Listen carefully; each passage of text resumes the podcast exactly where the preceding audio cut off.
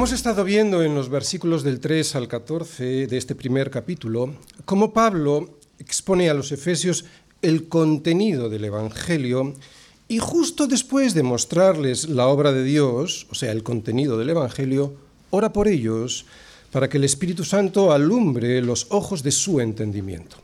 Por lo tanto, expone el Evangelio y luego ora para que el Espíritu Santo alumbre ese Evangelio que él ha expuesto. Pero ahí no termina su oración, él ora para que ese entendimiento pueda descender hasta el corazón y allí el Espíritu Santo siga haciendo su labor, labor que consiste en que los efesios puedan experimentar el poder de Dios en sus vidas. Un poder que levantó a Jesús de los muertos y que lo puso a la diestra de Dios Padre como la cabeza de todo lo creado. Es precisamente sobre esto último, sobre lo que hoy vamos a predicar, sobre la oración de Pablo a los Efesios, que no solo conozcan la teoría del Evangelio, el ora para que lo conozcan, sino también para que experimenten el poder de Dios en sus vidas. Por lo tanto, lo que hoy vamos a ver esta, es esta segunda parte de la oración. La primera ya la vimos para que conozcan el Evangelio y la segunda para que el poder de Dios pueda obrar en sus vidas. Si pudiésemos resumir este primer capítulo de la carta a los Efesios en tres frases, serían las siguientes. La primera, una presentación de quién es Pablo, versículos del 1 al 2. Segunda, una exposición de qué es el Evangelio. ¿Y qué es el Evangelio? Pues la obra de Dios salvando al hombre de sí mismo, versículos 3 al 14. Y tercera, una oración para que puedan entender ese Evangelio y para que puedan experimentar ese Evangelio de manera personal. Versículos del 15 al 23. Otra vez, una oración para que puedan entenderlo, saberlo y entenderlo. Y segundo, para que lo puedan experimentar, que es lo que vamos a ver hoy, para que lo puedan experimentar ese Evangelio de una manera personal. La verdadera sabiduría no es la sabiduría humana, sino la de Dios.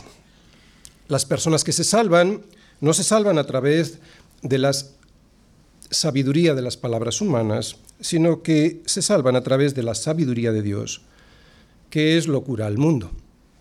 Porque la palabra de la cruz es locura a los que se pierden, pero a los que se salvan, esto es a nosotros, es poder de Dios. Vamos todos a Primera de Corintios, versículos del 1 a 10, para ver cómo Pablo explica cómo debe ser la predicación del Evangelio y cómo se puede llegar a entender a Dios y la locura de su obra en nosotros. Vamos todos allí. Dice así Pablo, así que hermanos, cuando fui a vosotros para anunciaros el testimonio de Dios, no fui con excelencia de palabras o de sabiduría, pues me propuse no saber entre vosotros cosa alguna, sino a Jesucristo y a este crucificado.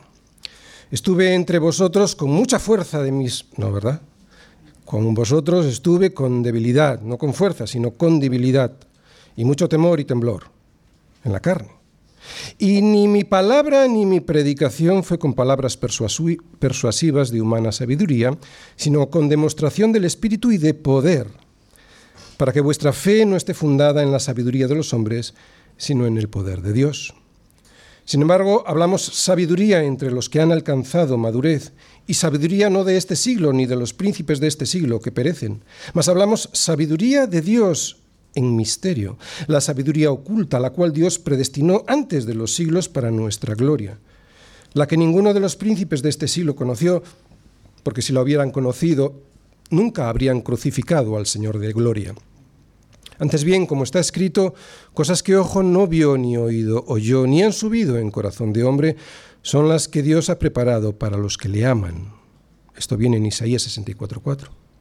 Pero Dios nos las reveló a nosotros por el Espíritu, porque el Espíritu todo lo escudriña, aun lo profundo de Dios. Muy bien, así que nuestro conocimiento de quién es Dios y de cuál es su obra en nosotros obra que son las buenas nuevas reveladas a través del Evangelio, no viene, ese conocimiento no viene de la sabiduría humana o de la sabiduría del mundo, sino de la sabiduría de Dios, que es la verdadera sabiduría. Quien reniega de Dios y niega su revelación, su revelación, cuya manifestación primaria es la creación, eso que vemos, la creación del mundo, y que es evidente con simplemente abrir los ojos, otra vez, quien reniega de Dios, y niega la revelación de Dios, no es porque vea las cosas de manera más clara que nosotros, sino todo lo contrario. El hombre no deja de creer en Dios porque sea inteligente o porque su conocimiento científico sea tan grande que le resulte imposible creer en Él, sino por todo lo contrario. Dice el necio en su corazón, no hay Dios. Es el necio quien lo dice, jamás una persona sabia. El rechazo a Dios no es un signo de inteligencia, sino de estupidez y, por supuesto, de soberbia. Como hemos dicho en 1 Corintios 1.18, la palabra de la cruz es locura a los que se pierden, pero a los que se salvan, esto es a nosotros, es poder de Dios. De ese poder vamos a hablar hoy. Por eso el Evangelio de Jesucristo a los ojos del mundo se ve como una locura mayúscula, nunca como la sabiduría de Dios. Por eso el Evangelio, del, el Evangelio que nosotros conocemos a través de la revelación de las Escrituras, a los ojos del mundo, se ve como debilidad, nunca, jamás como poder. Pero la sabiduría de Dios está en Jesucristo y este crucificado, y el poder de Dios, como veremos hoy, lo podremos ver claramente en la resurrección de Jesucristo. Es por este motivo que nosotros aquí anunciamos el testimonio de Dios, no con excelencia de palabras o de sabiduría, sino que nos proponemos no saber entre vosotros cosa alguna, sino a Jesucristo y a este crucificado, crucificado por nuestros pecados y resucitado por el poder de Dios Padre que le llevó hasta su diestra en los lugares celestiales. A este mundo idólatra y materialista que cree que lo sabe todo y que sin embargo no para de equivocarse, a este mundo orgulloso y pagado de sí mismo y que vive en una permanente inmoralidad de todo tipo, nos hemos propuesto, al igual que Pablo, no mostrarles otra cosa que Cristo y su cruz, que Cristo y su resurrección, que Cristo y su cruz para que puedan llegar a entender la sabiduría de Dios a través de la predicación de la locura del Evangelio, y Cristo y su resurrección para que lleguen a comprender cómo de grande es su poder, tan grande que levantó a Jesucristo de los muertos. Y al igual que Pablo, al que nunca le vemos emprender misiones para promover las buenas costumbres y la moralidad cristiana en las ciudades a donde llegaba o a las iglesias a las que escribía, aquí siempre predicaremos el Evangelio de Jesucristo, que es el único que tiene poder para cambiar la vida de las personas. Porque aunque está muy bien mejorar las costumbres y la moralidad de las personas, eso no transforma al hombre. Al hombre lo transforma Dios por medio de su sabiduría y de su poder, y es esta sabiduría y poder la que se manifiesta a través de la predicación del Evangelio. Del Evangelio y del poder del Espíritu Santo actuando cuando se predica el Evangelio. Y Dios quiere que sus hijos hoy conozcan su poder. Es sobre lo que hoy vamos a predicar. ¿Cuál es y cómo se manifiesta ese poder que todos necesitamos? Vamos a los versículos del 15 al 23. Por esta causa también yo, habiendo oído de vuestra fe en el Señor Jesús y de vuestro amor para con todos los santos, no ceso de dar gracias por vosotros, haciendo memoria de vosotros en mis oraciones, para que el Dios de nuestro Señor Jesucristo, el Padre de Gloria, os dé espíritu de sabiduría y de revelación en el conocimiento de Él. ¿Cómo? Alumbrando los ojos de vuestro entendimiento, para que sepáis cuál es la esperanza a que Él os ha llamado y cuáles las riquezas de la gloria de su herencia en los santos.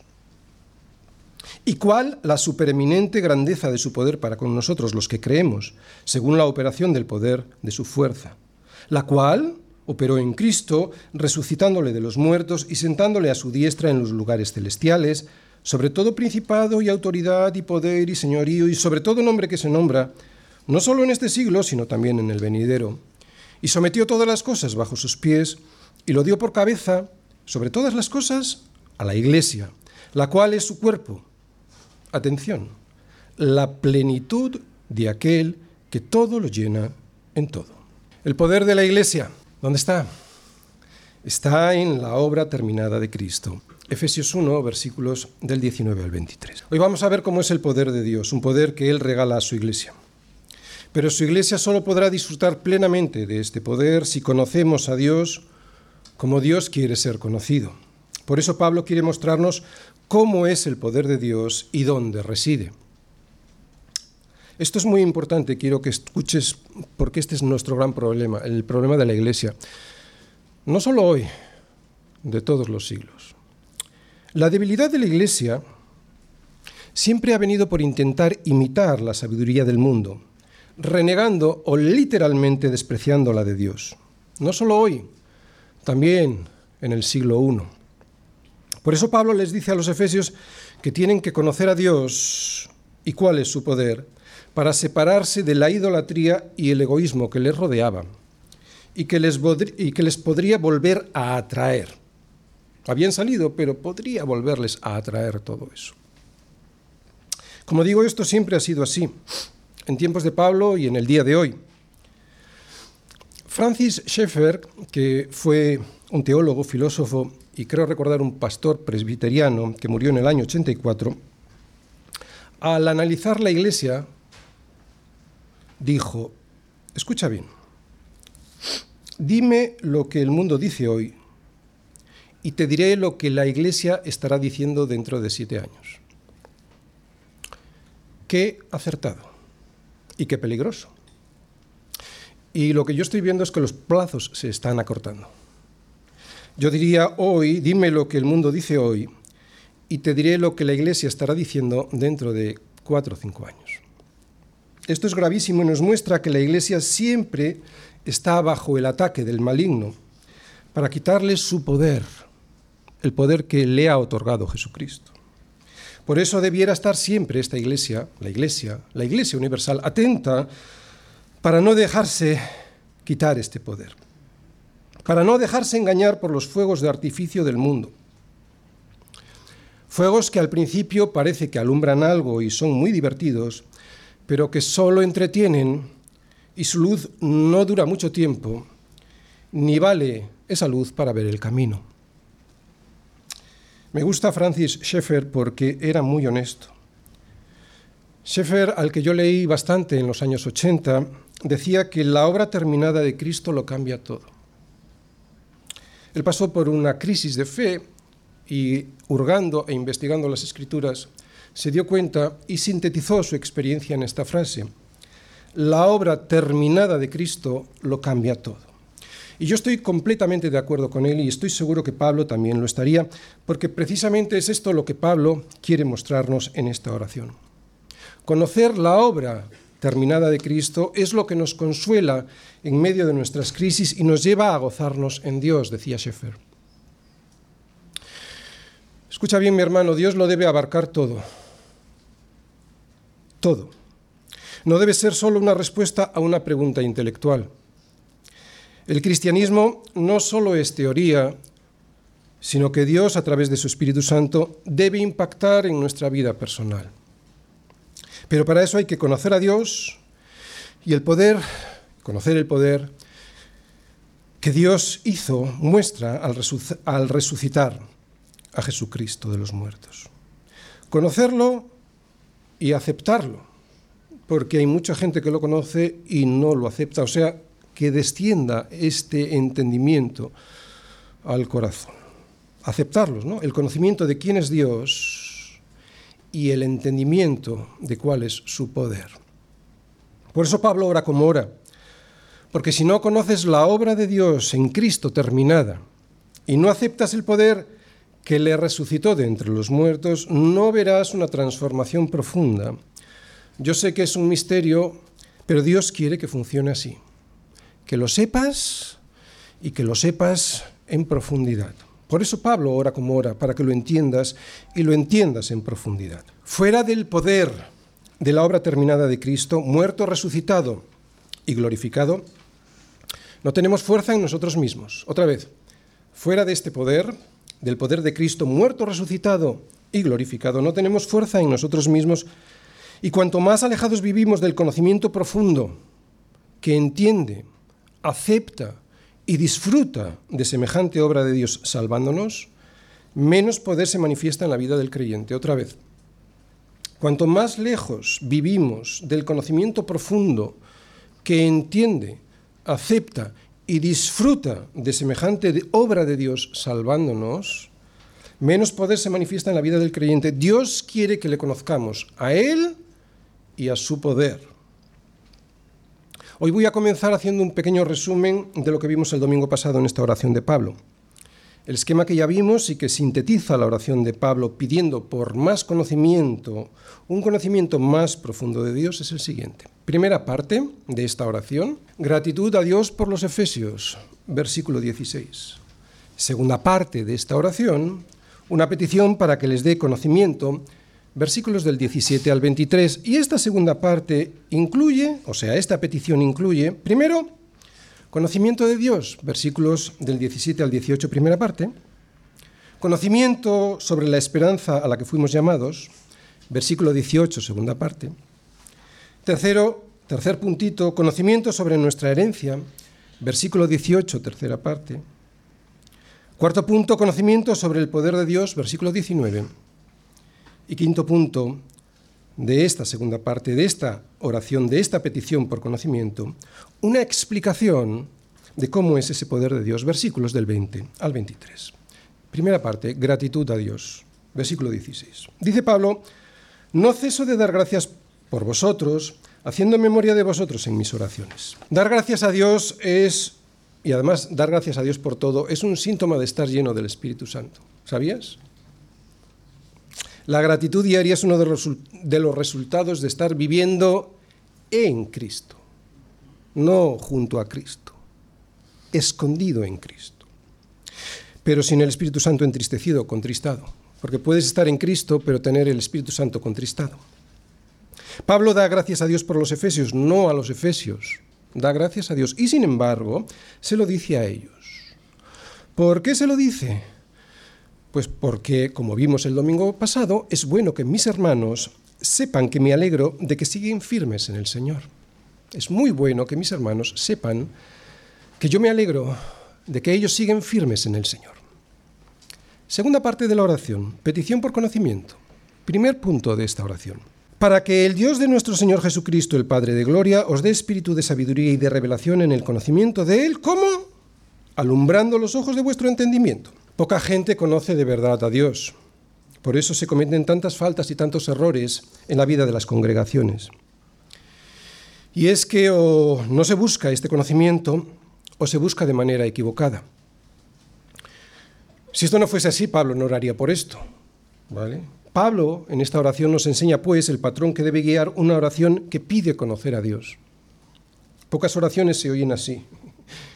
Yo no sé cuántos, después de haber predicado sobre esto el domingo pasado, hemos orado sobre este tema, o sea, pedir más conocimiento, ¿verdad? Digo que pocas oraciones se oyen así, oraciones en las que se pide por el conocimiento de la gloria de Cristo para poder alabar esa gloria como debe ser alabada, porque sin conocimiento, sin entendimiento de quién es Cristo y su gloria, jamás podremos alabar esa gloria como debe ser alabada. Por eso Pablo quiere que lo conozcas.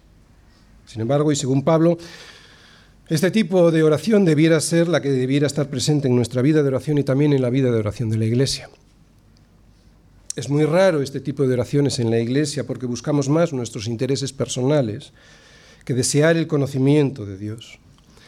Preferimos pedirle a Dios cualquier beneficio material que pedirle que alumbre los ojos de nuestro entendimiento porque anhelamos conocer en profundidad la plenitud del Evangelio. Pablo ora por una revelación del conocimiento de Dios para los efesios y dice que esa revelación son fuegos artificiales, ¿verdad que no? Dice que son luz. Es que a veces se confunde. Luz. Una luz que alumbra, no que entretiene. Una luz que alumbra nuestros ojos. Una luz que alumbra los ojos de nuestro entendimiento. Esa es la verdadera revelación, una revelación profunda de quién es Él, de lo que tenemos en Cristo y de lo que Él quiere para nosotros. Esta es la revelación importante de Dios para nosotros, porque su revelación no quiere impresionarnos, lo que quiere es transformarnos, aunque eso nos impresione. Es una revelación práctica, no solo teórica, una revelación que nos mueve a actuar es una revelación para conocer y entender las cosas de Dios y para tener la misma mente de Cristo. Y sobre todo es una luz que nos muestra el profundo abismo, la obscuridad profunda que hay en nuestro corazón para llegar a obedecer a Dios, no para extasiarse con señales y prodigios. Es una revelación, pues, que nos permite conocer a Dios y las cosas que Dios nos quiere dar. Por eso el Espíritu Santo quiere alumbrar los ojos de nuestro entendimiento, para que sepamos que tenemos una esperanza y una herencia y tenemos que conocerlas. Segundo punto. Conocimiento sobre la esperanza a la que fuimos llamados. Versículo 18, segunda parte, para que sepáis cuál es la esperanza a que Él os ha llamado. El cristiano sabe que tiene una esperanza que el mundo no tiene. ¿Nuestra esperanza cuál es? La vida eterna. Y sin embargo nadie entra por la puerta de esta esperanza porque Él se ofrezca a entrar, porque nadie quiere entrar a esta esperanza. Para poder entrar, como ya vimos el domingo pasado, hay que ser invitado a pasar, más aún, forzados a entrar. Fuimos forzados a entrar. Por eso es una esperanza cierta, porque fuimos llamados por Dios eficazmente, irresistiblemente a disfrutar de su banquete y de su descanso. Pero no siempre tenemos presente esta esperanza. La tenemos, pero no siempre la tenemos presente. Por eso Pablo nos enseña que debiéramos orar habitualmente por nosotros y por nuestros hermanos para vivir con esta certeza, la certeza de la salvación siempre presente. Porque vivir con esta certeza cierta, valga la redundancia, Vivir con esta certeza cierta, siempre presente, imprime valentía ante la vida y, ante la muerte. Y también nos da consuelo ante las dificultades.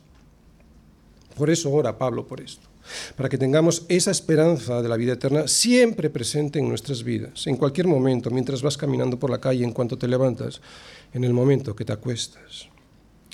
Y para conocer bien, lo mejor posible, esta esperanza, lo mejor es saber cuáles son las riquezas que en ella están disponibles. Versículo 18, tercera parte. Conocimiento sobre nuestra herencia. Versículo 18, tercera parte.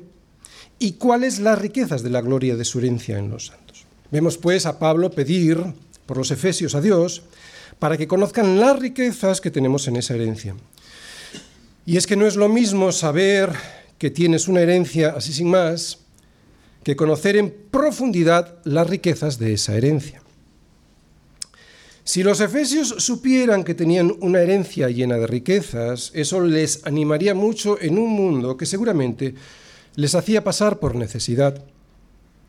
Como vimos el domingo pasado, ellos, los efesios, habían pasado de ser ciudadanos reconocidos por sus vecinos a padecer persecución y de ganar dinero como videntes, como propietarios de negocios de magia o como comerciantes que vendían libros de ocultismo a pasar dificultades.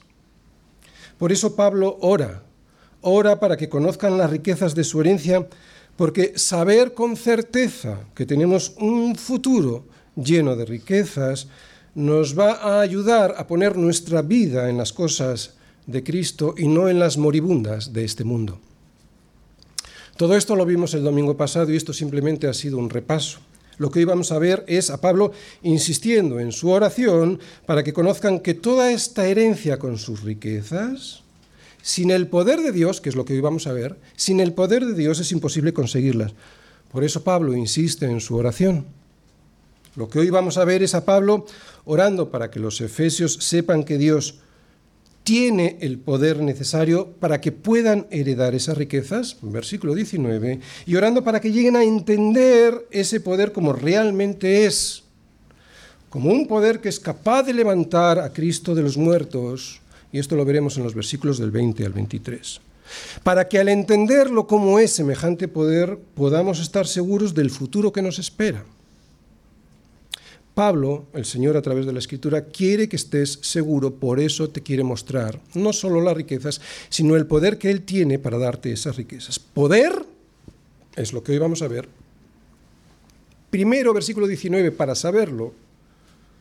Segundo, para entenderlo lo más profundamente posible, versículos del 20 al 23. Dios quiere que sepas que Él tiene poder, versículo 19 Dios quiere que entiendas cuán grande es ese poder para que tu fe se confirme y vivas confiado sin andar arrastrando tu vida por las esquinas como los que no tienen esperanza.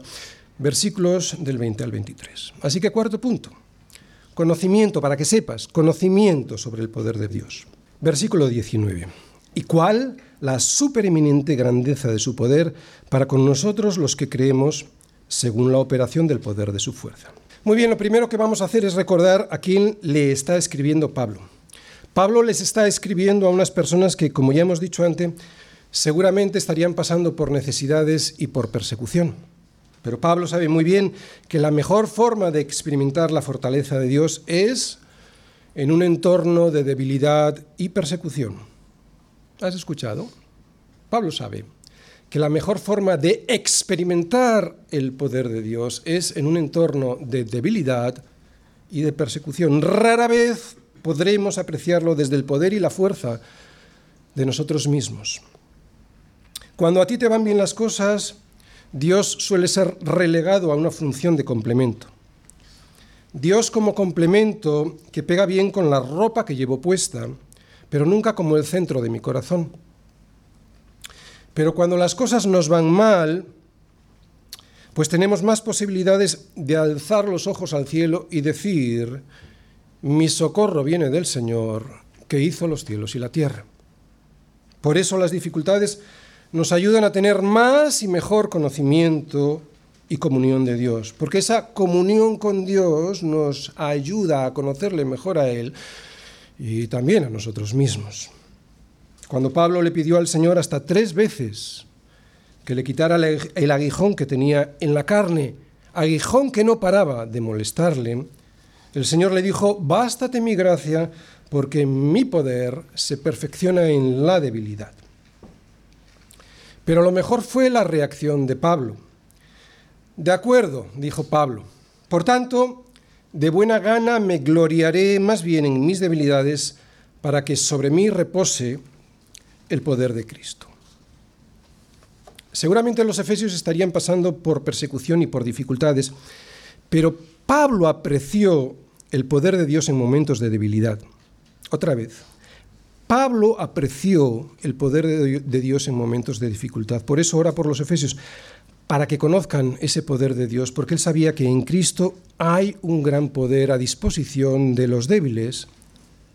A ver, de los débiles de los débiles que se reconocen débiles. Hasta tal punto lo sabía que se gloriaba en sus debilidades para que de esa manera pudiera recaer todo el poder de Cristo sobre él. Debilidad del ser humano, poder de Dios. Debilidad. Todo ser humano es un ser necesitado y débil, pero necesitamos reconocerlo. No somos Dios. Saberlo y reconocerlo es el primer paso para poder recibir la misericordia del poder de Dios que Pablo pide para sí y para los efesios. Debilidad del ser humano. Poder de Dios.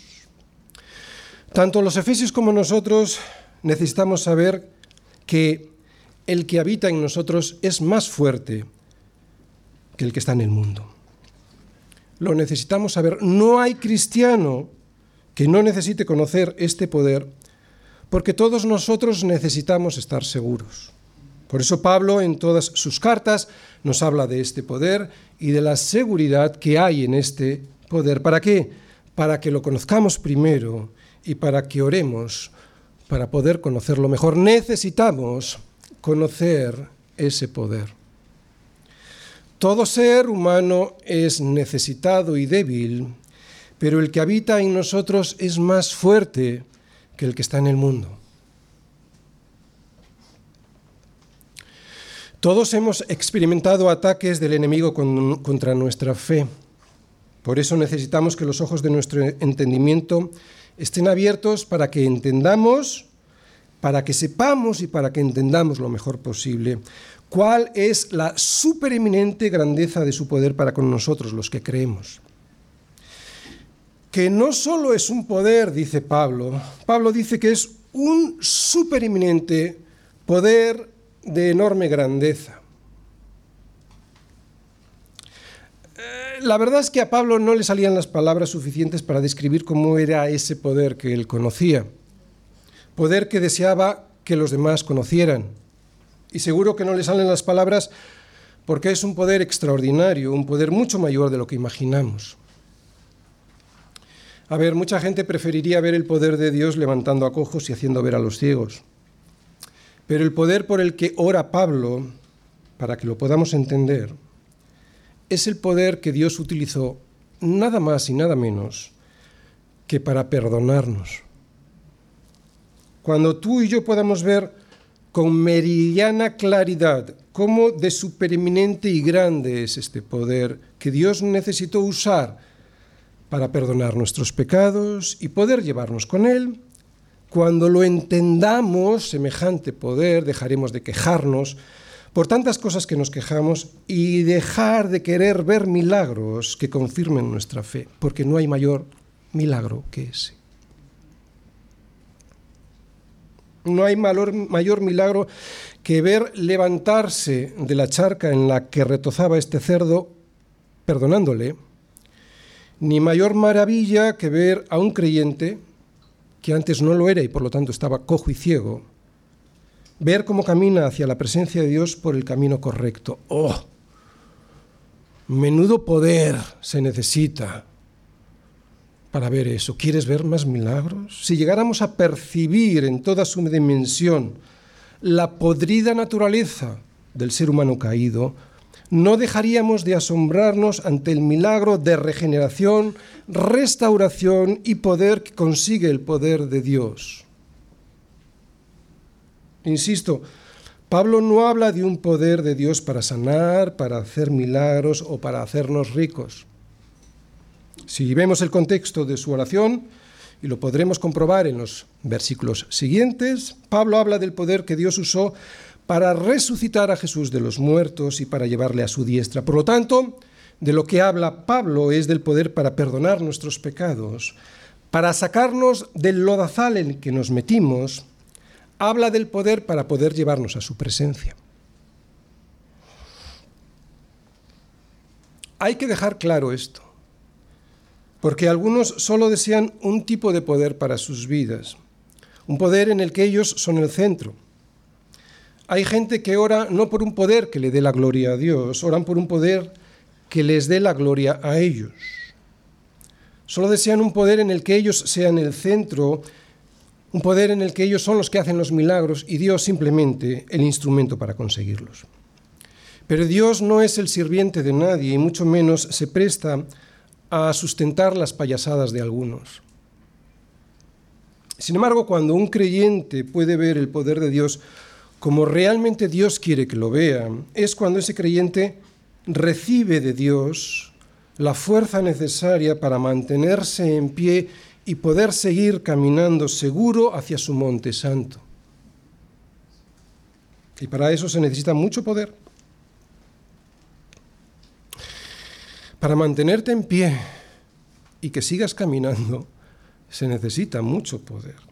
Lo sabemos los que diariamente perseveramos que no es por nuestras fuerzas, que es por el poder de Dios. Y nos asombramos del poder de Dios para sostenernos día a día. Yo no quiero ver más milagros que ese.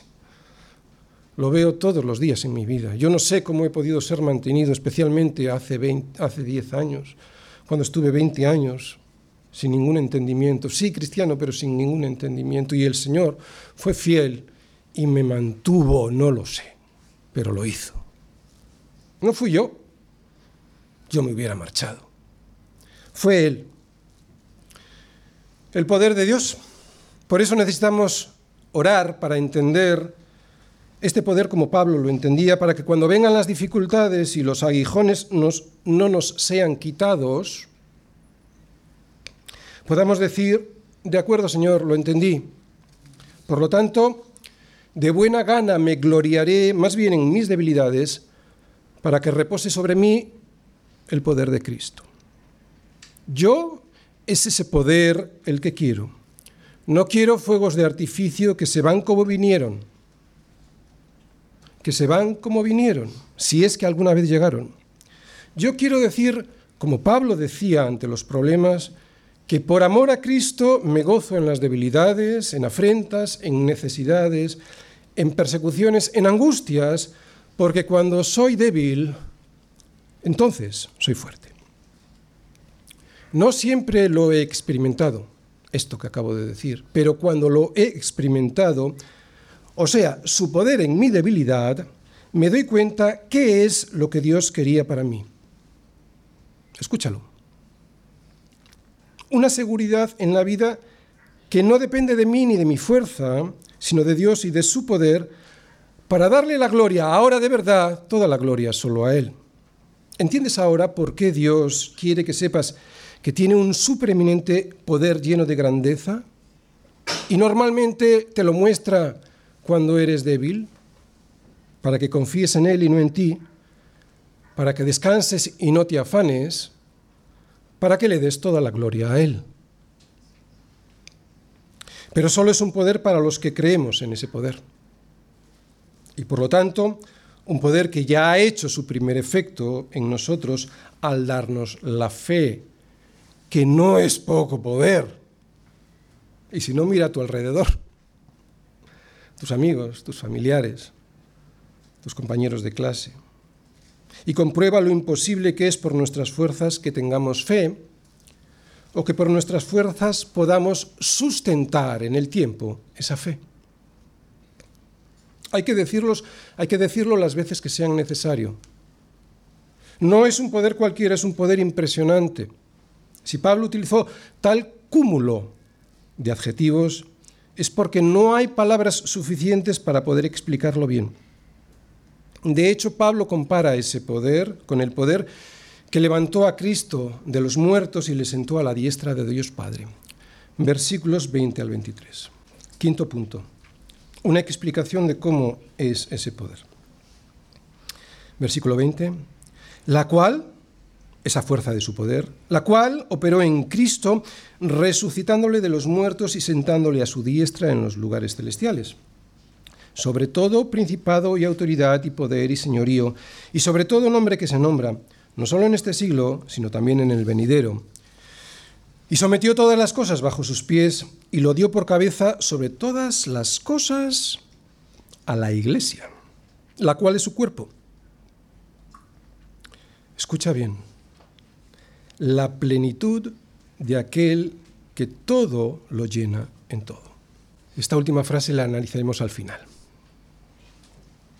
En el versículo 19 veíamos que hay un poder que Dios da a los suyos y que tienes que saber.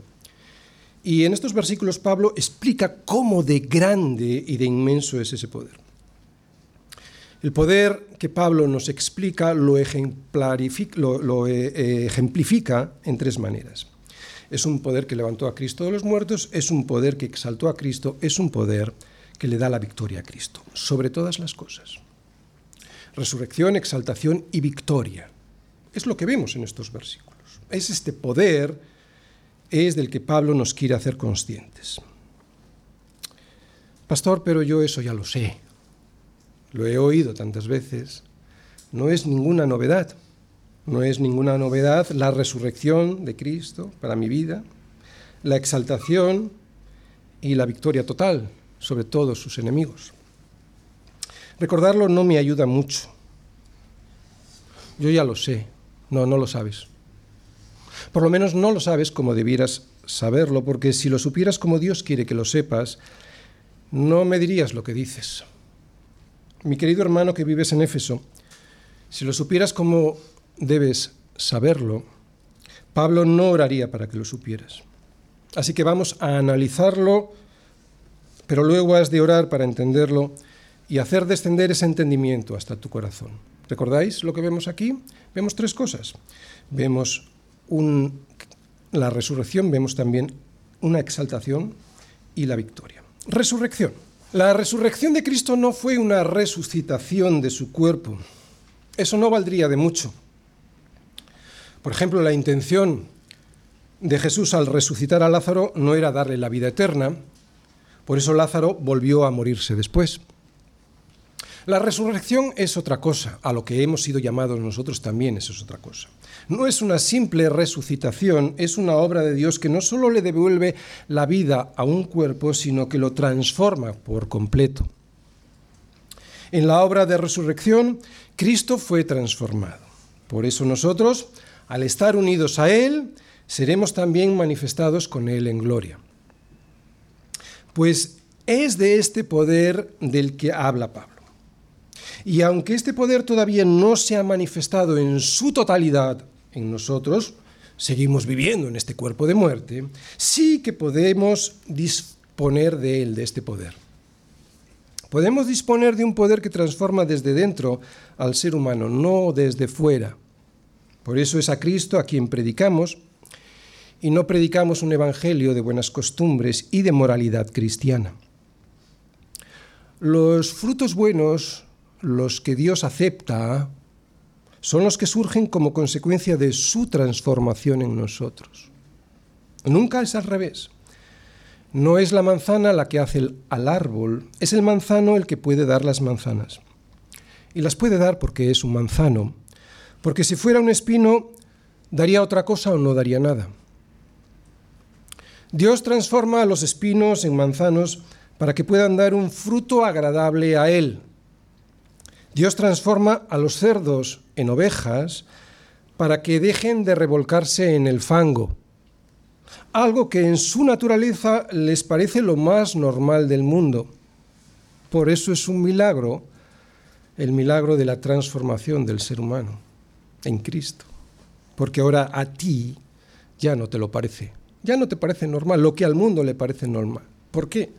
porque ha habido una transformación de tu naturaleza. Tu cuerpo sigue siendo el mismo, pero tu naturaleza ya es diferente y cuando caes en el fango, te da asco y pides ser lavado. Por eso muchas veces no somos conscientes del enorme milagro que significa la transformación que Dios ha hecho en nosotros. Y estamos tristes y no agradecemos el milagro de la resurrección que ya se ha hecho en nosotros aunque es cierto que es un milagro que todavía no ha sido completado. ¿no? Seguimos viviendo en este cuerpo de muerte. Pues lo que Pablo nos intenta enseñar es que el poder que Dios necesitó para transformar a este cerdo en oveja es el mismo poder que Dios necesitó para resucitar el cuerpo de Cristo. Y ese es un gran poder, un poder del que deberíamos estar satisfechos con este poder y no andar buscando otro tipo de manifestaciones de poder. Si las da Dios, gloria a Dios. Pero hay muchos que andan buscando otro tipo de manifestaciones cuando tienen en su vida, se supone, la mayor manifestación del poder de Dios. Exaltación. Además, Pablo sigue mostrándonos cómo es el poder de Dios para que lo conozcamos mejor diciendo que Dios sentó a su diestra en los lugares celestiales a Cristo. El Señor dijo a mi Señor, siéntate a mi diestra hasta que ponga a tus enemigos por estrado de tus pies. Salmo 110, versículo 1. Este salmo, que es un salmo mesiánico, es el pasaje del Antiguo Testamento más mencionado en el Nuevo Testamento. Siéntate a mi diestra Lejos del, sufrimiento que padeció Cristo en la tierra y en la cruz, el Padre lo que hace es exaltar a Cristo colocándole a su diestra. Esto es poder. Este poder es el que nos llevará a pecadores como nosotros a su presencia. Para esto se necesita mucho poder. Por eso Pablo lo menciona e insiste en él, porque es un poder increíble. Nadie podrá estar delante de Dios. Nadie podrá estar en la presencia de Dios Padre, nadie sino el Hijo y los que el Hijo ha salvado perdonándoles en una cruz. Nadie. No hay poder en el mundo que consiga jamás eso. Y sin embargo este poder está disponible para nosotros y casi nunca lo sabemos, o por lo menos casi nunca lo tenemos presente en nuestra vida cotidiana.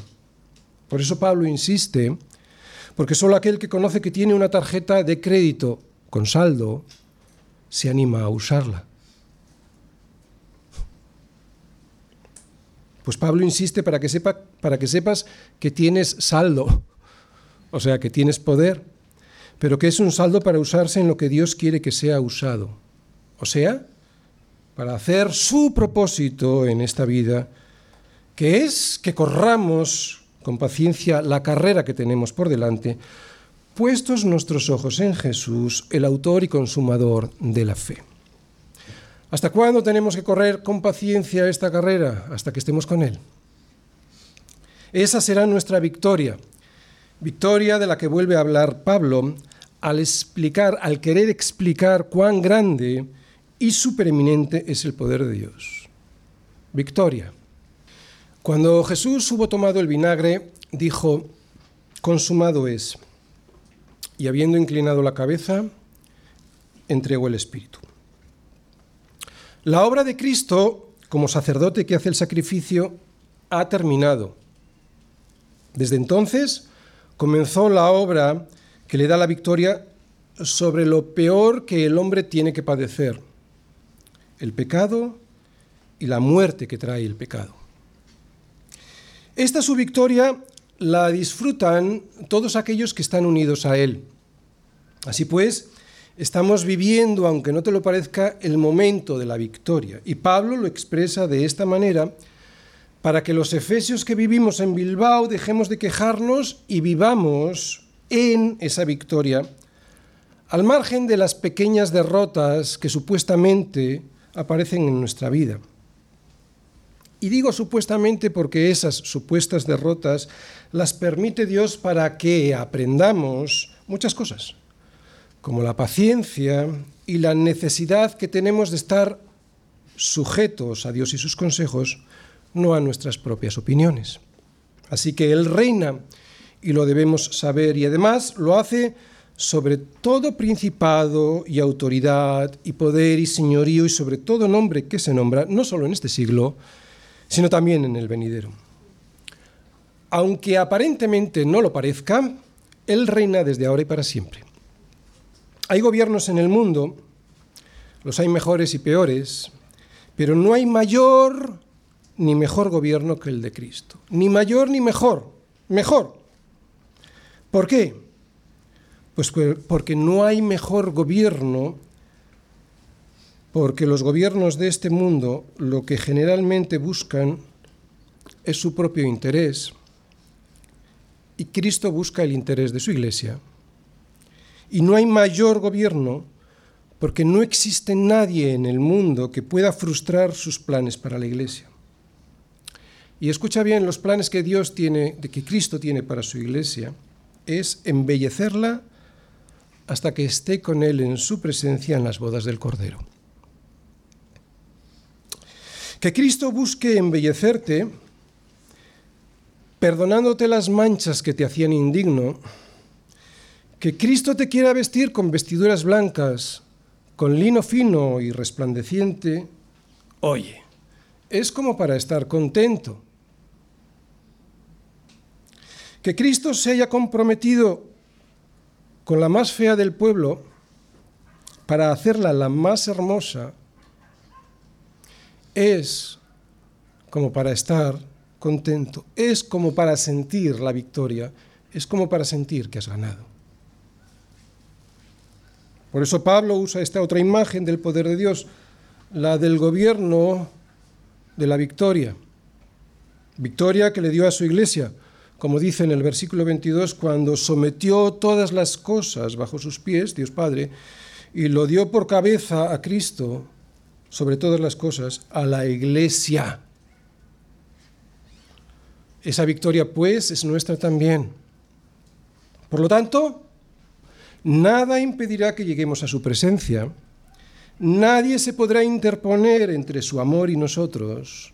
A nada ni a nadie se le permitirá tocarnos si Dios no lo permite. Por lo tanto, nadie podrá quitarnos nuestra salvación. Si Dios tiene el poder y lo tiene, para ello, no le permitas al diablo esas mínimas victorias que lo que hacen es quitarte el gozo de la salvación. Una victoria ya conseguida y cierta.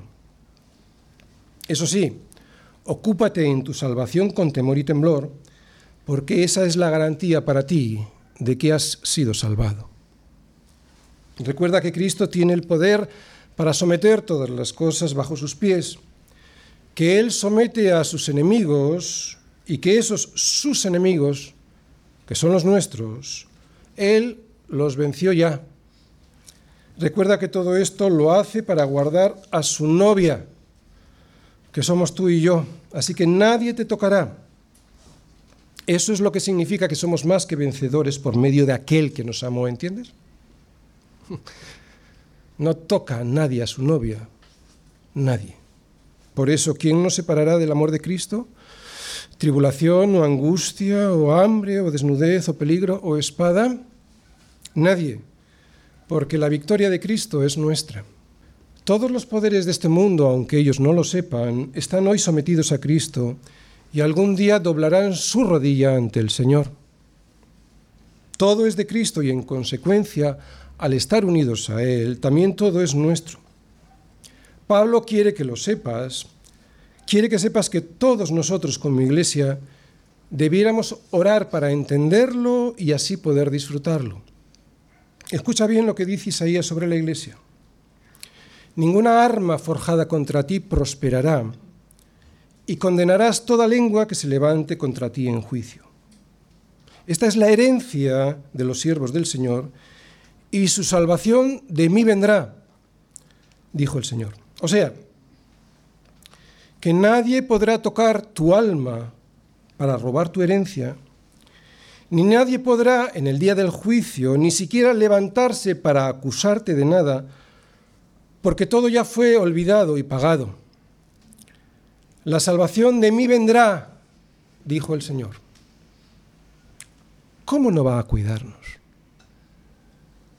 El Señor es fiel y además, ¿cómo no va a cuidarnos si somos su cuerpo?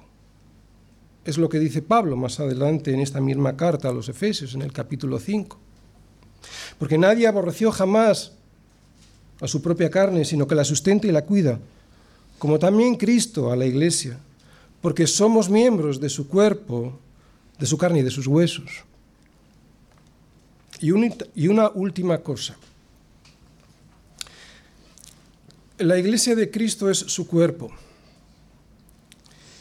Es la plenitud de aquel que todo lo llena en todo. Es lo último que hemos visto en el versículo 23.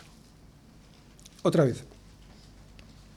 La iglesia es la plenitud de aquel, de Cristo, que todo lo llena en todo. Es una frase extraña, pero parece querer decir que el esposo no está completo sin su esposa, que el pastor no es pastor sin sus ovejas, que la vid no es una vid plena sin los pámpanos, que a una cabeza le falta algo si no tiene el cuerpo. Si esto es así, y sin quitar un ápice de la divinidad de Cristo y su suficiencia como Dios, Pablo está diciendo que para Cristo, desde que comenzó la creación, ya somos indispensables. ¿Por qué? Porque la iglesia es el resultado de su trabajo. ¿Te das cuenta del privilegio que significa todo esto? ¿Eres ahora consciente de por qué Pablo ora pidiendo para que los ojos del entendimiento de los efesios se les abran? Todo esto es el poder de Dios y es un poder que está a tu disposición para que puedas continuar caminando con la certeza de llegar. Solo necesitas que el Espíritu Santo abra un poco más tus ojos, los ojos de tu entendimiento, para que puedas ver que te ha tocado mucho más que la lotería. Necesitas saber que eres mucho más que millonario, mucho más que multimillonario porque has sido llamado para reinar juntamente con Cristo. Termino. Pablo lo tiene claro. Ora para que los efesios puedan entender toda la obra del Dios Trino. Por eso, si alguien hoy, aquí no lo tiene claro, no espere a ver a Cristo sentado en su trono para juzgarle. Otra vez. Si hay alguien hoy aquí que no lo tiene claro, No esperes ver a Cristo sentado en su trono para juzgarte. Mira tu corazón ahora y pídele al Espíritu Santo que te muestre lo que hay en él para que puedas rendir ahora para vida eterna lo que sin duda tendrás que rendir después para muerte eterna en el infierno. Infierno que no es otra cosa que vivir eternamente pero sin esperanza ninguna. ¿Te das cuenta de lo que significa esto? ¿Te imaginas lo que es vivir sin esperanza eternamente? Aquí pasamos dolor, pero tenemos la esperanza de que se nos quite. Aquí pasamos hambre, pero tenemos esperanza de ser satisfechos. Aquí tenemos miedo, tenemos hambre, tenemos sed, pero tenemos la esperanza de que eso sea retirado. ¿Te imaginas vivir eternamente y ya sin esperanza? Eso es el infierno. Bueno, y para los que han rendido ya sus vidas a Cristo, ¿por qué temer? ¿Por qué estar tristes? ¿Por qué vivir como viven los incrédulos cuando tienes una herencia con semejantes riquezas y poder de Dios para heredarlas? El poder de la Iglesia está en la obra terminada de Cristo. Debemos conocerla y pedir al Espíritu Santo que nos abra los ojos para verla cada día más claramente. Cuanto más entiendas la obra de Dios a través de su palabra y del Espíritu Santo, cuanto mejor entiendas lo que Dios ha hecho por ti, mejor llevarás el caminar cristiano y más coraje y más valor tendrás y más alegría disfrutarás. Si el Espíritu Santo ilumina tu mente para entender mejor la obra que Dios hizo por ti, y tu corazón acepta, ilumina tu mente, y tu corazón acepta esa obra de Dios sin reservas, aunque lo que te rodea no sea de tu agrado, entonces tienes prácticamente el camino recorrido para llegar a su presencia. Este es el poder de la Iglesia, la obra terminada de Cristo. Necesitamos orar para entenderla y aceptarla.